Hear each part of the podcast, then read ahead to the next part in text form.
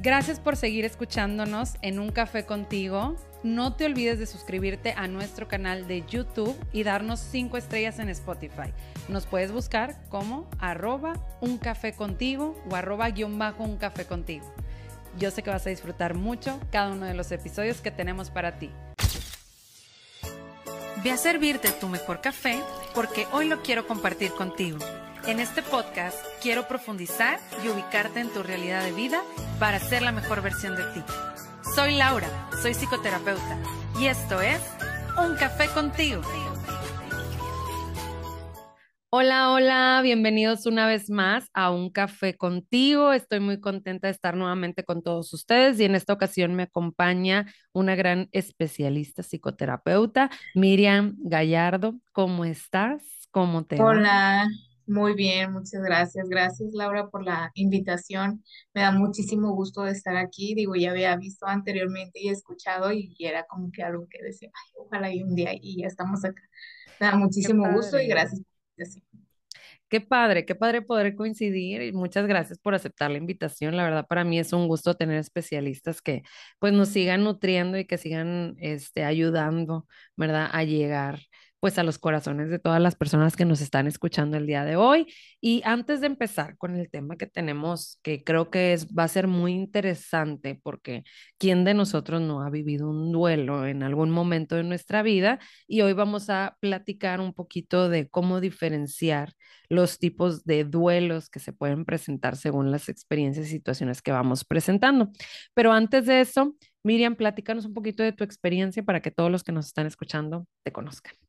Claro, bueno, pues yo soy egresada de la, del Centro de Crecimiento Personal y Familiar. Tengo una maestría en terapia breve y sistémica.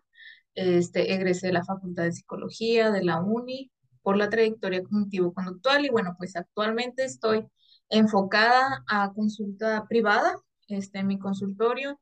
También presto el servicio a una empresa en base a la NO este, 035 y bueno, pues la se encarga de, de mandarme ciertos pacientes para el tratamiento psicológico. Entonces, sí, mi enfoque principalmente es adultos. Sí he atendido niños, adolescentes, pero híjole, yo creo que como el 80% de, de mis pacientes son adultos. Entonces, bueno, pues ahorita estoy acá 100% en mi, en mi consultorio y bueno, pues también soy mamá de un pequeñito de dos años, entonces andamos dividiendo los tiempos. Claro, equilibrio. Sí, eso está, eso, gracias por compartirlo porque eso es bien importante, o sea, recordar que no nada más somos profesionistas, sino también somos personas y, y bueno, muchas gracias por compartirlo. Eh, bueno, ahora sí, Miriam, platícanos un poquito eh, y quiero empezar con esta pregunta, porque ahorita yo les decía, pues obviamente las pérdidas son parte de nuestra existencia, parte de nuestra vida, hay pérdidas eh, ahora sí que, que tienen que ver con una transición de vida o pérdidas que van enfocadas a algo material, a alguna, mm, algún cambio de, de nuestras etapas de vida, pero hay duelos o hay pérdidas que van enfocadas a personas, ¿no? Tanto en, en una cuestión real como es la muerte, pero también hay, hay pérdidas enfocadas a pues una separación, un divorcio, un rompimiento o simplemente perder una amistad, eh, etcétera. Entonces, pues el día de hoy, obviamente, al tener una pérdida, vivimos un duelo. Tú bien lo sabes. Aquí lo interesante es empezar a hablar de un duelo a un nivel más profundo y donde hay una cuestión eh, pues como, como con mucho más alerta, que tenemos que prestar atención y poner atención en cómo estamos viviendo estos duelos. Entonces, platícanos, Miriam, para empezar un poquito, ¿cuál es la diferencia entre un duelo, pues natural, parte de nuestra vida, de, de estas pérdidas que estamos compartiendo, a un duelo que ya se vuelve algo más complicado? Sí, claro. Sí, bien como lo dices, bueno, pues yo creo que todos pasamos por, por etapas de duelo, por momentos de duelo, no necesariamente por un fallecimiento. Y bueno, pues una, una parte muy importante es como el poder elaborar ese duelo. Pero cuando muchas veces nosotros nos negamos o las circunstancias por las cuales se dio la pérdida no son como algo que podamos nosotros digerir, empieza esto que es como un duelo patológico, un duelo complicado. Y bueno, pues esta es una dificultad para afrontar la pérdida este, que impide alcanzar un bienestar emocional debido pues a la aparición de síntomas relacionados con un duelo complicado, este, que puede considerarse pues ya algo más clínico, ¿no? O sea, ya algo más que, que, que alarmante preocupante. Y vaya, como te decía, o sea, muchas veces el duelo puede agravarse por varias situaciones. La primera es si hubo una dependencia emocional o este, económica de la persona que ya falleció, de la persona que ya no está. Entonces, esto puede agravar el proceso de duelo. Sí, o sea, como el afrontamiento. El, Ajá, así es. Porque había, ahí había una dependencia, eh, pues no nada más emocional, sino también de necesidades básicas y demás. Así es, y entonces cuando parte alguien del cual nosotros somos dependientes, o sea, realmente que era como nuestro centro, nuestro, nuestro entorno, nuestro, o todo nuestro ser, pues realmente es ahí cuando se vuelve un duelo complicado. Okay. Em, también el por qué se da un duelo complicado, bueno, pues puede ser porque el duelo o el proceso de duelo nunca empieza, se detiene en alguna de sus etapas, como habías mencionado anteriormente, en las etapas como del duelo normal se llega a detener, o también algo que puede estar pasando es que se atasque en alguna de las etapas por no afrontar la siguiente o no afrontar algo más. O sea, supongamos estas, estas personas que se pueden como atascar en la ira o en el enojo para no avanzar como esta parte del darme cuenta que ya no está, que a lo mejor es, es ahí donde estaremos hablando de la tristeza. Entonces es más común este, verlo enojado, verlo irritable todo el tiempo y demás. Entonces, por eso se da un duelo complicado, o sea, como por esta parte de o no empezar con un proceso de duelo, o sea, de hacer como si no pasara nada, o bien el atascarnos en alguna de las etapas, este, detenernos o no poder avanzar en ellas. Claro. Sí, fíjate que muchas personas, digo, no sé si, si has escuchado o te ha pasado o algo, o sea, muchas veces vemos personas con mucho tiempo en un duelo, o sea, años. A mí me ha llegado a consultas personas que han terminado una relación o bien que falleció alguno de sus padres o la pareja y, y que llegan después de mucho tiempo, o sea, como después de mucho tiempo de, de haber pasado eh, esta pérdida, o sea, ya más de un año, un año y medio, dos, donde apenas está ese proceso de elaboración, ¿verdad? Y obviamente ese proceso, pues les cuesta, o bien muchas veces también he visto eh, como esa baja funcionalidad en las personas al enfrentarse pues a la pérdida, ¿verdad? O sea, yo creo que una de las cosas que pasan mucho, o no sé, platícanos un poquito acerca de los síntomas. Digo, para mí es que empiezan a, dejar de funcionar, se la viven como constantemente, como tú dices, rumiando con diferentes emociones, pensamientos, cómo no puedo avanzar en mi vida o tomar otras decisiones, no querer soltar muchas cosas. Incluso la verdad, la vez pasada también dentro del diplomado de tanatología, hablábamos de este paso, ¿no? Por ejemplo, de, de cuando alguien se va ¿verdad? O parte en, cuestión de pérdida física, por ejemplo, un fallecimiento, eh, el no sacar la ropa, el quedarse con el cuarto totalmente como estaba, igual.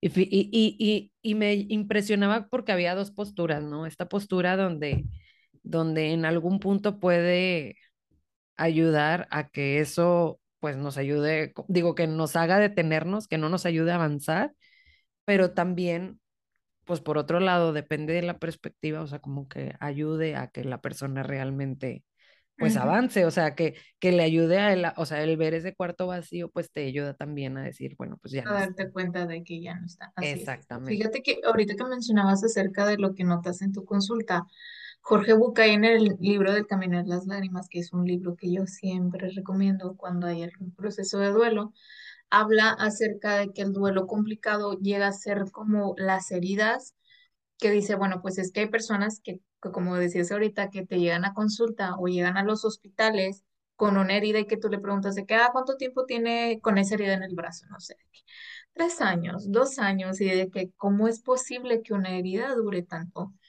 Y, y bien, o sea, esta parte del duelo complicado se, se puede descifrar como en tres etapas, que la primera es como esa reconstrucción de la herida, o sea, como que se va cerrando, se hace la costra y demás, pero llega como un sentimiento de vacío en donde nosotros empezamos como a rascarle a, a, la costrita o a la oh, ¿Y qué pasa? Pues obviamente duele, se cae la costrita, empieza a salir la sangre de nuevo y, se va haciendo más grande, o sea, no es como que se quede del mismo tamaño, sino se va haciendo más grande, más grande, más grande.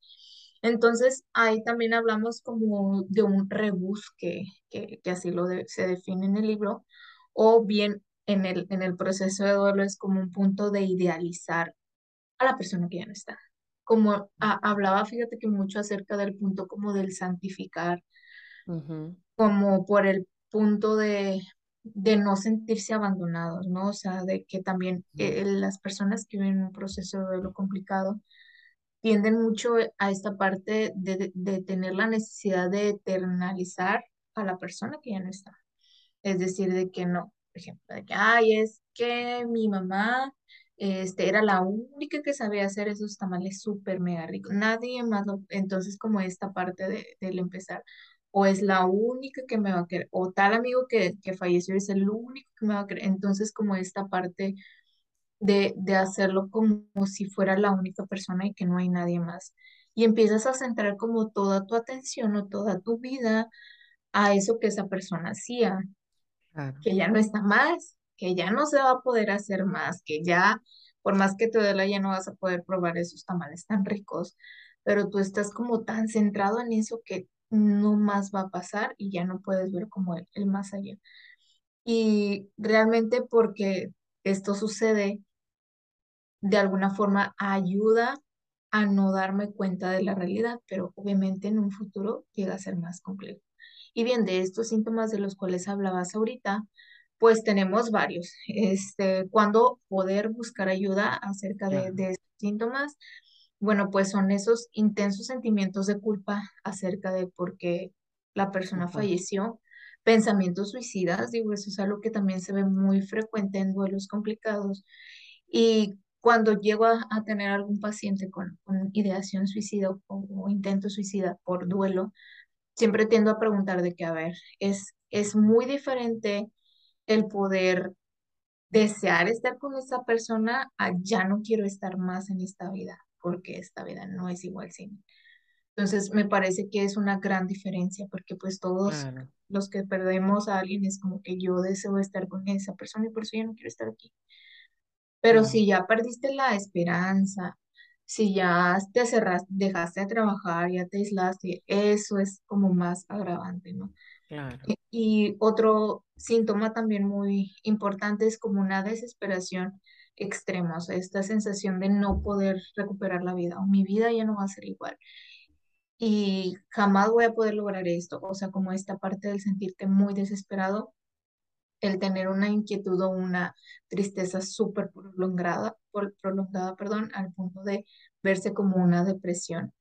Como esta parte del sentirte atrapado como si estuvieras en una jaula, también pues esos síntomas eh, físicos, ¿no? Como el sentir una, como si tuvieran metido un cuchillo al pecho, este, también pérdida de peso, que tiende a, a suceder mucho, insomnio también, otro síntoma puede ser una ira incontrolada, estar enojado o enojada con el que se te atraviesa, con el, hasta con el bote que, está ahí parado, ¿no? O sea, te enojas con todo. También como esta parte de las dificultades este, para poder continuar con lo que hacías antes. Es decir, o sea, como esta parte del sentirte incapaz de cumplir con tu trabajo, incapaz de continuar con la escuela, incapaz de educar a tu hijo. O sea, vaya, eso es algo que también es un síntoma agravante. Y pues uno muy importante que es muy común es el abuso de sustancias, ya sea drogas, este, alcohol, que es algo muy común también como, como para evadir la, la realidad que estamos viviendo. Entonces, bueno, pues es de los síntomas más comunes en un proceso de duelo complicado. Claro, fíjate, ahorita que mencionabas todas estas cosas, porque eh, dentro de consulta yo muchas veces menciono que es normal pues sentir, ¿no? O sea, o a veces estar enojado, o a veces, oye, pues obviamente mm, caigo en cuenta de que la persona ya no está y obviamente siento una tristeza o enojo o, o por qué sucedió, o la culpa de lo que hice o no hice, o tomar nuevos roles que, que pues implican, ¿no? La pérdida. Una vez me tocó un caso de, de una persona que sus dos papás fallecieron con una diferencia de un mes. Este, la verdad es que acababa de pasar, yo creo que tenía como dos, tres meses que acaba de pasar eh, el, el duelo y eh, esta persona pues llega a consulta con, con esta situación eh, y para ella era muy complicado pues el empezar a adquirir estos roles totalmente. O sea, ¿por qué? Porque pues todavía estaba en un proceso de desarrollo, o sea, todavía ponle que a lo mejor no era totalmente autónoma o independiente, sino estaba en su proceso de estudiar, de apenas como eh, desarrollarse y entonces pues le toca enfrentarse a, a estas dos pérdidas y, y eran pues dos, dos, dos sentimientos totalmente diferentes.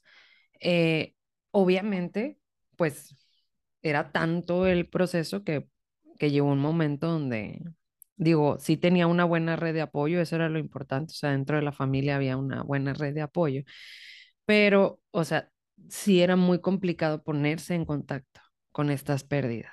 ¿verdad? Porque eran dos y pues en muy poquito tiempo, ¿no? Este, y una de las cosas que, que quiero llegar con este punto es esta cuestión de, de que pues es válido sentir pues cómo pasa todo este duelo, pero como bien decías tú, o sea, la intensidad, la duración en la que siento estas emociones, el cómo el cómo a lo mejor si hay un duelo abierto, digo, no, no, lo, no lo compartimos, pero no sé si, si también haya por ahí, pero si hay un duelo abierto y luego se presenta otro muy pronto o así como varios en, en, en, en corto tiempo, pues esto hace también que, que se complique. ¿O tú qué piensas? Sí, claro, o sea, definitivamente el duelo complicado llega porque ya había complicaciones antes. O sea, realmente es algo que a lo mejor no necesariamente como una pérdida, puede Pero ser alguna otra situación, ajá, sí, o- otros, otras o... situaciones que, que íbamos como cargando, cargando, cargando, y llega ese punto y es como el, el, el escape, ¿no? Este, fíjate que algo que, que impacta mucho, yo creo que lo vivimos en la pandemia, fue como estos, estos duelos masivos o estas pérdidas masivas, que era como que se iba el tío, el abuelo, la mamá, o sea, eso genera un duelo complicado. Son situaciones que nos van acercando a que este proceso va a ser mucho más difícil. También algo que, que es común en, en muertes tempranas, en muertes de niños, de adolescentes, como esta parte de que es que era muy claro, pequeñito o, o las pérdidas gestacionales, también eso puede generar un duelo complicado. Este, también cuando las muertes son daños al cuerpo, homicidio, suicidio, esas, esas muertes de las cuales es difícil hablar, o sea, por ejemplo, a lo mejor una enfermedad como SIDA, VIH, o sea, todo eso genera un duelo complicado, porque, sabes, hay demasiado tabú que no puedes hablar igual de una pérdida o de un duelo por suicidio que de un duelo por un accidente que el, que el hijo tuvo o que la hija tuvo, o de una enfermedad, no sé, una enfermedad terminal además. Entonces, eso genera mucho e- esta estima de em, van a hablar, me van a criticar, van a culpar, entonces mejor me callo y mejor me lo guardo. Entonces, sí, sí tiende a existir mucho esta parte este, de que pues ya, ah, como decíamos ahorita al inicio, o sea, hablábamos de que ya había situaciones difíciles, ya habían duelos, ya habían, no sé, temas de separación y con estas situaciones todavía ¿no? O sea, todavía viene claro. más y viene a ser más difícil. claro, incluso si un- hay un trastorno mental previamente a este proceso de duelo, o sea, que ya se esté pasando por un periodo de depresión o algún trastorno mental eh, que, que haga que la persona le cueste todavía enfrentar un poquito más, eh, pues, estos duelos, ¿no? ¿Y, ¿Y qué podemos hacer, Miriam? Porque al final de cuentas, digo, cuando vivimos un duelo, pues vamos acompañando al paciente dentro de este proceso de, de sanación. Pero obviamente este tipo de duelos pues requieren pues un poquito más de paciencia, un poquito más de paciencia en el sentido de que pues son un proceso un poco más largos para poder con, conectar y contactar, ¿verdad? O sea, como eh, que no se vuelva a presentar este autosabotaje de, como tú dices, de está la herida abierta y ya casi está, está ahí y otra vez ahí vuelvo a, a, llevarme a, este, a esta rueda de emociones y sensaciones nuevamente, que pues lo único que haces es volver a, a, pues a resentir, ¿no? Todo lo que se ha vivido. Entonces, ¿qué podemos hacer? O sea, o, ¿cuáles serían, digo, obviamente dentro de esto me imagino que pues es el proceso de terapia, pero qué cosas serían importantes como tomar en cuenta para poder ayudar a una persona que está viviendo un duelo complicado, si nosotros vemos a algún familiar, a algún amigo, a nuestra pareja, pues presentando todo esto que ya compartimos.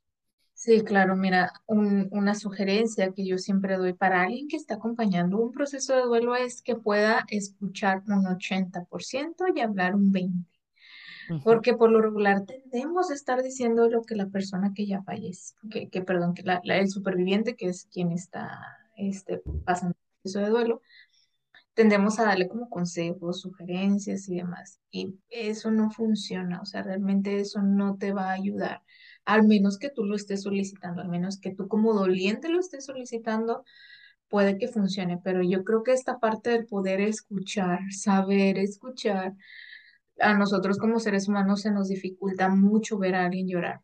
Vemos a alguien llorar de inmediato, como los Kleenex, ¿no? O de inmediato, de como que no, no, no llore, hasta, los, hasta con los niños, de como que no, pero realmente es una manera en cómo se puede aliviar. Fíjate que he leído muchas veces, o sea, por ejemplo, si tú buscas en Google de que sugerencias para un duelo eh, complicado, te va a aparecer aceptar la pérdida. Pues sí, o sea, ya sabemos, sí. ya sabemos que eso tiene que pasar, o sea, sería como olvidar que hubiera una pastillita que me, yo me tomara y ya acepté la pérdida, pero no es algo tan sencillo, o sea, primero hay que saber en, hay que saber el término de, de la persona de lo que es aceptar. Hay que evaluar sus pérdidas anteriores desde lo más mínimo, cómo lo hiciste, cómo esta búsqueda de excepciones y demás, este, que es algo que ayuda muchísimo, ¿no? Entonces, e, esta parte de, de motivar a, a, terapia, yo creo que eso es algo muy, muy importante. Si tú me preguntas qué es aceptar, yo podría definir que el aceptar es el poder despedirte, admitir quién eras, este, quién era esa persona, y que ya no está. Eso es aceptar y suena muy bonito, pero el proceso pues es, es muy variado, ¿no? No es algo como se pueda conseguir de la noche a la mañana. Eh, eh, lo que se puede hacer es como crear este ambiente de confianza, o sea, que la persona del, del sobreviviente o del doliente esté en un ambiente de total confianza, eh, motivarlo a que continúe con sus actividades diarias, el que pueda buscar la ayuda psicológica, la ayuda médica, que no se automedique o que la vecina llegue y diga, ay, fíjate que cuando mi esposo perdió a la mamá, tomó esto y ya mira, mm, eso pues no te va a ayudar del todo, ¿verdad? Cada quien, este, en, en, mi diplomado de tanatología nos, nos enseñaron esa frase de que el duelo es como la huella de, de los dedos, o sea, es bien diferente en todo ser humano, o sea, nadie tiene un proceso igual el poder acompañar también a esa, esa persona. O sea, muchas veces el acompañamiento, la presencia física ayuda muchísimo. O sea, ya simplemente con el hecho de que estés ahí, con el hecho de que a lo mejor toques su hombro, si lo permite, o con el hecho de que lo acompañes a los trámites que tiene que ser, porque no nada más es la pérdida, sino es como todo el proceso que, que se tiene que enfrentar. Este, también como esta parte de cómo vuelvo a remarcar, el poder escucharlo, ¿no? El poder saber qué es lo que necesita en ese momento. Este, y bueno, pues si hay una ideación este, suicida o idea suicida, bueno, pues ya poder acudir a un especialista, ¿no? Yo creo que eso es de lo más, más importante que a lo mejor nosotros podemos hacer si estamos acompañando a alguien, a un doliente o a alguien que ha perdido un ser querido. Claro. Sí, una de las cosas que, que ahorita mencionabas es pues esta cuestión de cuándo empezar a tomar un medicamento, ¿verdad? Eh, una de las cosas que también yo he escuchado mucho es que dentro del proceso de duelo y más cuando se complica, eh, pues muchas veces se puede confundir como el proceso de duelo con un trastorno mental, ¿sí? Entonces es bien importante por eso saber y expresar qué es lo que está pasando para ver, o sea, cuál es el momento indicado para si es necesario tomar un medicamento o si bien esto ya se convirtió o generó o desencadenó un trastorno mental. Entonces, ¿por qué? Porque eh, creo yo que es, es, es muy importante ver lo que cada persona necesita, porque ¿qué es lo que pasa actualmente en, en nuestras redes sociales, en, en muchos medios, como decías ahorita, ¿no? En, si buscas, pues, eh, cómo vivirlo, pues nos van a dar una serie de cosas, pero bien lo dijiste también, creo que es muy importante que sepamos que cada experiencia es distinta y todos traemos cargando un morralito distinto. Una de las cosas que también... em, hice un ejercicio dentro también de, de, de todo lo de tanatología, donde te ponen a hacer tu línea de pérdidas y ganancias. Me imagino que también ya lo, Sí, lo has vivido. Entonces, pues al final, toda pérdida que va apareciendo en nuestra vida, pues nos conecta con otras pérdidas. O sea, y entonces, si tenemos un camino de muchas pérdidas, pocas ganancias o ganancias eh, que, que nos ha costado reconocer, porque digo, todos tenemos ganancias, pero que nos ha costado reconocer, pues con mayor razón necesitamos voltear a ver eh, cuáles son los recursos que tiene la persona, ¿verdad? Y cómo ha enfrentado anteriormente, pues estas pérdidas, ¿verdad? O sea, qué conductas ha tenido, qué situación, cómo las ha vivido, ¿verdad? ¿Por qué? Porque me ha pasado mucho que que se pierde, a- eh, por ejemplo, una relación de pareja. Me, fíjate, este me, me toca hace poquito, que terminó su relación de pareja y esa, esa pérdida de la relación de pareja la conectó con el duelo de la pérdida de su mamá físicamente. Entonces, ¿por qué? Porque estaba en, estaba como que con su pareja teniendo problemas, eso la centró en olvidarse de este duelo, pero ya terminó con la pareja estoy en duelo y aparte me conecta con este duelo que tenía ya pendiente. ¿verdad? Entonces, como esta parte de visualizar, ¿verdad? También como tus pérdidas eh, y ver qué necesitas seguir cerrando o qué necesitas seguir como como trabajando, pues es muy importante. Por eso decías esta cuestión, o sea, pues todos somos diferentes, sí, lo vamos a enfrentar de diferente manera, ¿no? Sí, así es. Bueno, ¿algo más que quieras compartir o algo con lo que quieras cerrar, Miriam, este, este, este tema que es tan Sí, profundo y tan interesante? sí, sí, sí, me parece muy importante hablar de los tipos de duelos complicados. Ok. Existen cuatro tipos, que es el, el crónico, su nombre lo dice, Ajá. como esta parte de la duración excesiva, por ejemplo, le- lo que hablábamos hace ratito de, de la herida que puede durar tres, cuatro años, muchísimos años. El, esa, en este mismo duelo es como esta imposibilidad de volver a la vida, ¿no? O sea, es bien difícil. El duelo retrasado, inhibido, suprimido, que bueno, pues no hay como una reacción suficiente al momento de la pérdida. Este, y bueno, pues muchas veces llegamos a tener como, en, en este tipo de duelo se llega a tener como respuestas muy exageradas ante otras situaciones mínimas o más chiquitas. Sí, más pequeñas. Sí, como que, por ejemplo, se le acabó la gasolina al carro, es como que, ah, ¿por qué? Entonces ya empezó a explotar, ¿no? Entonces, este otro duelo, otro tipo de duelo es el exagerado.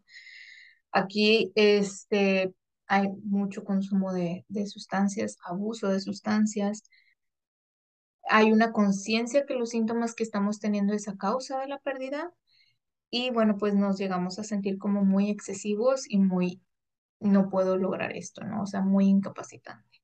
Fíjate que, eh, que ahorita que estoy hablando de esto, me recordó mucho a un paciente que llegué a tener hace unos cuatro años. Él, este, cuando yo prestaba el servicio en una empresa, él llegó un día de que es que mi papá está muy grave, está a punto de, de, pues ya de perder la vida, o sea, ya está como en, la, en la etapa terminal, ¿no?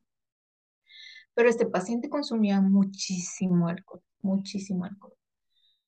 Laboré, este, le di retroalimentación a que trabajara y demás, ya no fue. Después, una sesión o dos lo vi, ya no fue.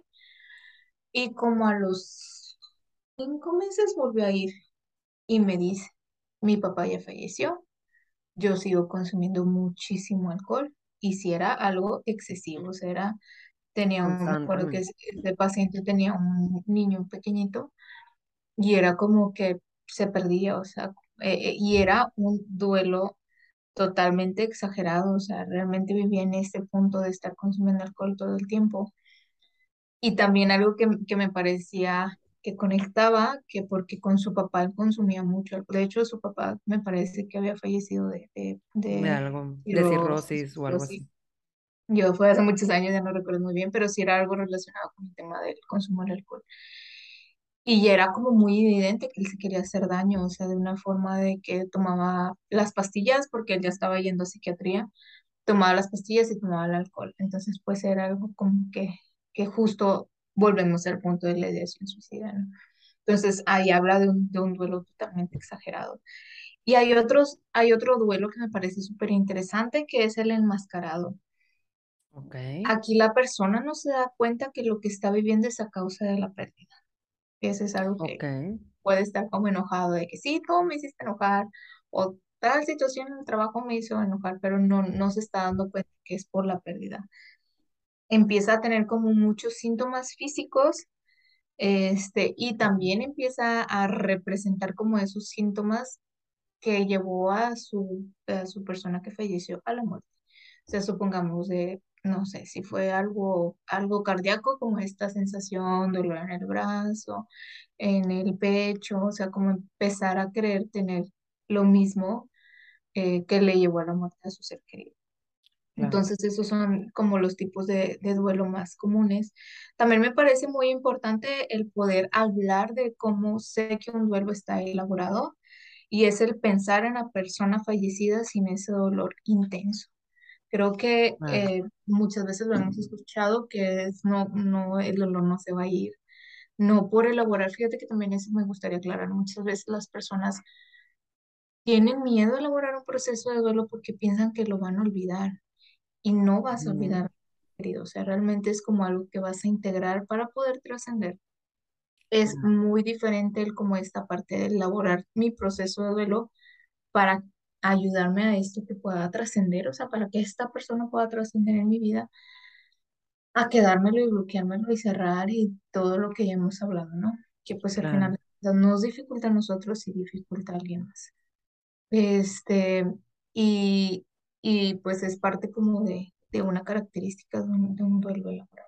Sí, definitivamente hay diferentes experiencias o situaciones que nos permiten elaborar un poco más rápido, de una manera mucho más, eh, pues no digo que sea fácil, sino más bien como, como mucho más tranquila o no sé, no sé cómo decirlo en, en, relación a cuando es complicado, pues se vive con una mayor intensidad, con mayor, más emociones, con conductas a veces autodestructivas o de riesgo, ¿verdad? Y cuando se vive un duelo, pues, o sea, un poco más pues llevadero, porque al final de cuentas, pues siempre duele, porque los duelos duelen, eh, pues se lleva pues con esta red de apoyo, con esta funcionalidad, eh, y, y pues sí, como tú dices, trascendiendo esta, esta pérdida, ¿no? Dándole un significado. Y, y obviamente hay diferentes situaciones que nos llevan a, a, tener duelos un poquito más complicados. La vez pasada eh, también hablaba del tema de suicidio y, los duelos, o sea, si un familiar o un amigo o alguien cercano fallece por suicidio, ese tipo de duelos muchas veces son muy complejos y muy complicados. Decían que, o sea, tienen hasta duración de, de muchísimos años, ¿verdad? Entonces, ¿por qué? Porque también está esta situación eh, em, del tabú, eh, eh, de y de como la cascada. crítica, ajá, la Ah, de crítica. cascada de yo, de lo que decías hace un momento, o sea, de pues yo también, o sea, yo también, o sea, no puedo tolerar es el que tú hayas decidido quitarte la vida, pues yo también lo, lo hago, ¿verdad? Viene esto, esta serie de pensamientos y como tú dices, esta crítica de cómo, o sea, cómo alguien dentro de la familia pues toma esa, esa decisión, ¿no? Sí, claro. Entonces, así se, se ujú. vuelve más complejo. Entonces, pues digo, como tú dices, hay diferentes situaciones que, que se vuelven mucho más complejas y el, y el mencionarlas, el voltearlas a ver, si tú ves a algún familiar o a ti que te estás identificando, ¿verdad? Con todo esto que, que mencionó Miriam, pues creo que es muy importante tomar acción, pedir ayuda, ¿verdad? Y también a veces, este, comprender que, sobre todo en el entorno, la vez pasada yo hablaba con una persona, pues cuando fallece alguien de la familia, pues toda la familia está en duelo. Entonces, unos pueden vivir un duelo como pues mucho más llevadero, con mucho más herramientas, otros se vuelven duelos muy complicados, pero aquí también es reconocer que todos estamos en duelo y Ujú, eso pues es acompañarnos también. Claro, ¿Verdad? O sea, sí, y, sí, y sí. eso también es, es un, es un tema importante. Cuando, cuando alguien está en duelo, pues también los demás estamos viviendo ese mismo proceso, ¿no? Sí, fíjate que muchas veces se tiende como a inhibir a la persona. O sea, es como que no, no voy a hablar de él. O sea, por ejemplo, en la familia, los hermanos, no sé, falleció la mamá de que no, no vamos a hablar de mamá, porque a lo mejor a mi hermano le va a doler, o porque mi hermano va a llorar, o porque mi hermana. Entonces, no, o sea, lo que ayuda es saber que también la otra persona está pasando tal vez por la misma situación entonces esto me ayuda a darme cuenta que no estoy solo, o sea, en este proceso no estoy solo, que cada quien lo vive diferente, sí, pero pues podemos acompañarnos, ¿no? O sea, entre más mejor. Y eso también nos ayuda bastante, ¿no? O sea, el, el poder sentirnos acompañados, el que definitivamente no está solo, que ahorita hay muchísimas alternativas que antes no se vivían, no se veía. Y fíjate que, que eh, hace poquito estaba platicando con una, con una colega, que le mando muchos saludos a Carol, que tú también la conoces Sí, acerca de que, así que ya estaba por acá, acerca de que me di cuenta hace poco, a, veces no lo ves, digo, por más que estudies y que vivas en esto, que mi papá estaba en un duelo complicado cuando falleció su papá. Y fue por años, o sea, fue años y años y años que él vivía enojado, vivía de mal humor, vivía irritable todo el tiempo, hablaba acerca de esto, de que es que quiero estar con mi papá, o es que si mi papá no puedo, y es que esto y esto. Y realmente fue algo que al menos yo hubo un punto que dije, yo no quiero vivir esto, o sea, yo sé que algún día no van a estar ellos, o me puedo ir yo primero, o se pueden ir ellos, digo, realmente nadie tiene como el control de eso, pero realmente, pues, él sufrió demasiado, o sea, él sufrió muchísimo por esa pérdida, pero no hubo algo o alguien que le enseñara cómo poder vivirlo. Digo, realmente, pues yo tenía seis años cuando esto pasó, no era como que lo supiera y aún y cuando lo estudié, cuando estaba en la facultad y demás, pues realmente fueron añísimos que él estuvo así, ¿no? O sea, con, con este duelo complicado, viviendo con este duelo complicado. Hace dos años y medio él fallece y créeme que yo también tenía esta idea de que yo no quiero pasar lo que él pasó, o sea, realmente yo creo que, que inconscientemente nos vamos acercando y nos vamos ayudando a nosotros mismos también para poder justo evitar esta situación, que obviamente sí me dolió su pérdida, sí es algo que he estado elaborando, que todavía duele, que todavía lloro, sin embargo no es algo que, que te detenga, digo, porque realmente las pérdidas no se tratan de eso, o sea, realmente el ser que ya no está aquí pues no va a querer verte estancado, no va a querer ver que tu vida se ha detenido nada más porque él partió y realmente no estás faltando a la moral o no le estás faltando al respeto si tú continúas con tu vida, porque llega a doler, o sea, Laura, llega a doler de que te ríes, es como que, ¿cómo es posible que me estoy riendo si él ya no está? o llegas a viajar y es que cómo es posible que ahora estoy viajando sin él y entonces esos pensamientos son como esperados o normales, pero ya pasan muchísimos años, eso ya no es normal. O sea, si tienes, si sigues teniendo como estas ideas después de varios tiempo, de varios años, pues esto ya no es normal, ¿no? Entonces, parte como de esto que, que podemos ver en los familiares, que a lo mejor nosotros podemos identificar es como esa irritabilidad constante en, en, en, este, en la persona doliente, el que empieza a abandonar las cosas poco a poco, o sea, es como que si le gusta jugar ya no va a jugar, deja de trabajar, ya no quiero hacer nada, ya me encierro, ya esto y el otro. Y el hablar continuamente de la muerte, pero un aspecto no como de, de hacia ya vamos todos, ¿no? Que al final de cuentas es algo que también tenemos que trabajar, sino como esta parte del, pues ya no quiero estar aquí, o sea, ya me parece más absurdo el poder estar aquí, que yo ya quisiera estar con tal persona, y esos son como esos puntos alarmantes. Ok. Y eso es bien interesante. Muchas gracias por compartirnos tu experiencia, porque creo que enriquece más estos procesos que estamos viviendo. Y como tú dices, pues también el darte cuenta de cómo vivió tu papá esa experiencia y al tú eh, conectarte con esta experiencia, pues vas viendo, ¿verdad? La diferencia, la trascendencia de lo, de lo que tú estás haciendo por ti porque pues al final necesitamos aprender a vivir con la pérdida. Como dicen, el dolor no se va, permanece a lo mejor eh, de, en, un, en un menor nivel, pero ahí está y, y lo más importante es aprender que aún y con eso que sentimos, podemos seguir trascendiendo y podemos transformarlo y podemos ponerlo, ¿verdad? Como a, al servicio o al, pues ahora sí que al servicio de la vida, o sea, de decir, bueno, pues aquí lo dejo para que florezca, no para que se quede ahí estancado, ¿no? Entonces, pues muchas gracias, Miriam, gracias por compartirnos eso. Y gracias por estar el día de hoy aquí compartiendo este tema súper interesante.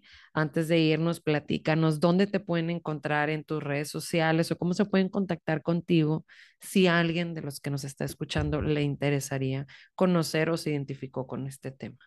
Sí, claro. Bueno, pues mi Instagram es Solución Psicológica. Así lo pueden buscar. Eh, tiene el logo de un árbol de colores.